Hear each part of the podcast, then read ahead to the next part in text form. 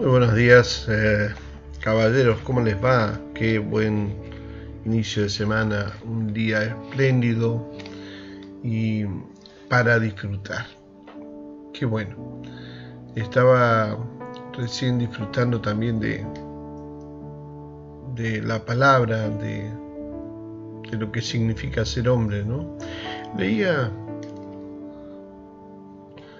hace un tiempo atrás una frase que decía más o menos así, no me acuerdo muy bien, pero si nos convertimos en lo que hacemos, somos la suma de nuestros hábitos.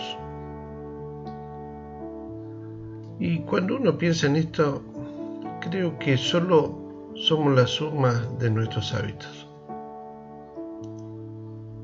Hay más cosas sobrando en nosotros que todo el producto de lo que estamos haciendo. Gracias a Dios, ¿no? Porque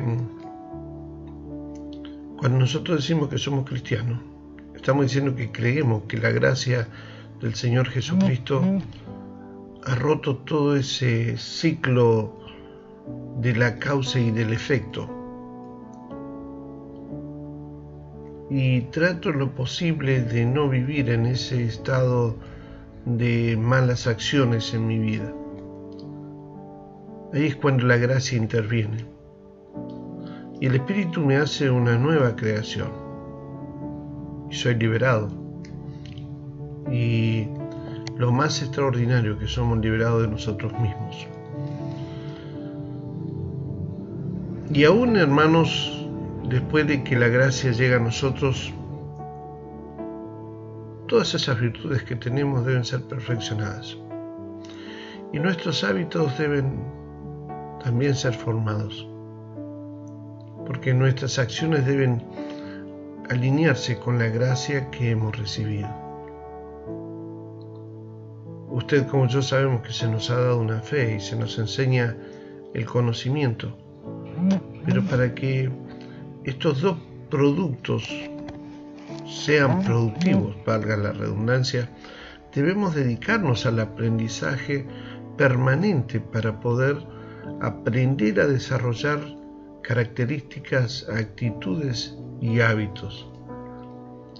El doctor, eh, no, recuerdo si fue el doctor Eden Cole, pero eh, había un principio que dice, nadie es perfecto a lo que no se dedica. Si nosotros no somos capaces de dedicarnos al aprendizaje, seremos ineficaces y también seremos improductivos, a pesar de que la gracia de Dios está y el conocimiento lo tenemos.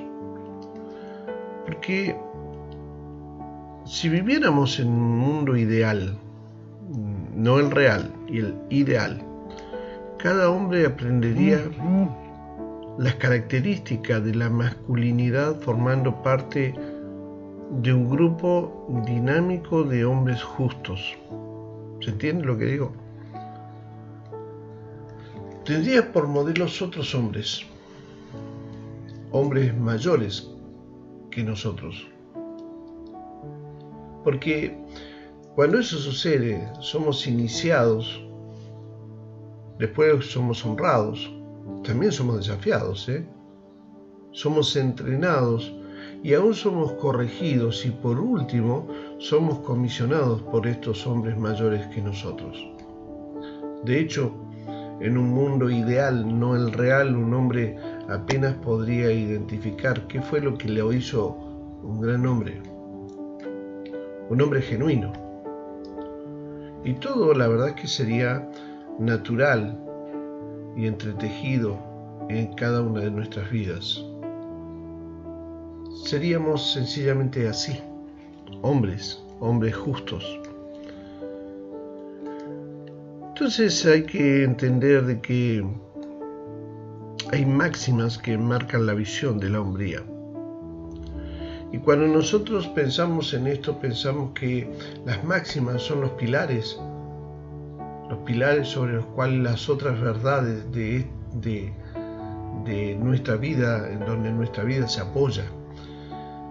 Y, estos pilares dan significado a las disciplinas y las virtudes que que los hombres debemos incorporar en nuestras vidas.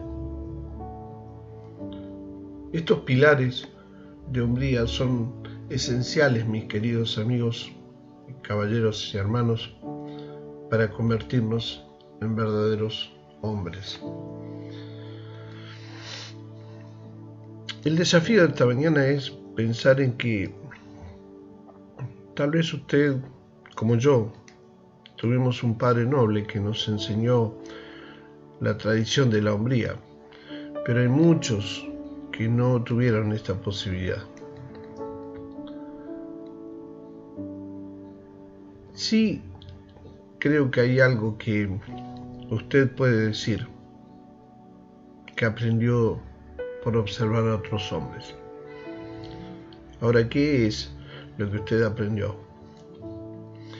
Le invito a que tome un momento en esta mañana y agradezcamos a Dios por ese ejemplo de ese hombre, ya sea que fue tu padre o su padre, o ya, que fue, ya sea que fue otro hombre, un pastor, un líder, un jefe, alguien que vino y te enseñó algo. Sencillamente lo aprendiste por observar su comportamiento. Debemos agradecer a Dios por esos ejemplos que Dios ha puesto en nuestras vidas para que seamos cada vez más hombres. Amados, Dios les bendiga en esta jornada y que puedan disfrutar de la hombría, porque la hombría no es un título, téngalo presente. Un abrazo grandote, Pastor Isaac. Le saluda con afecto en esta mañana.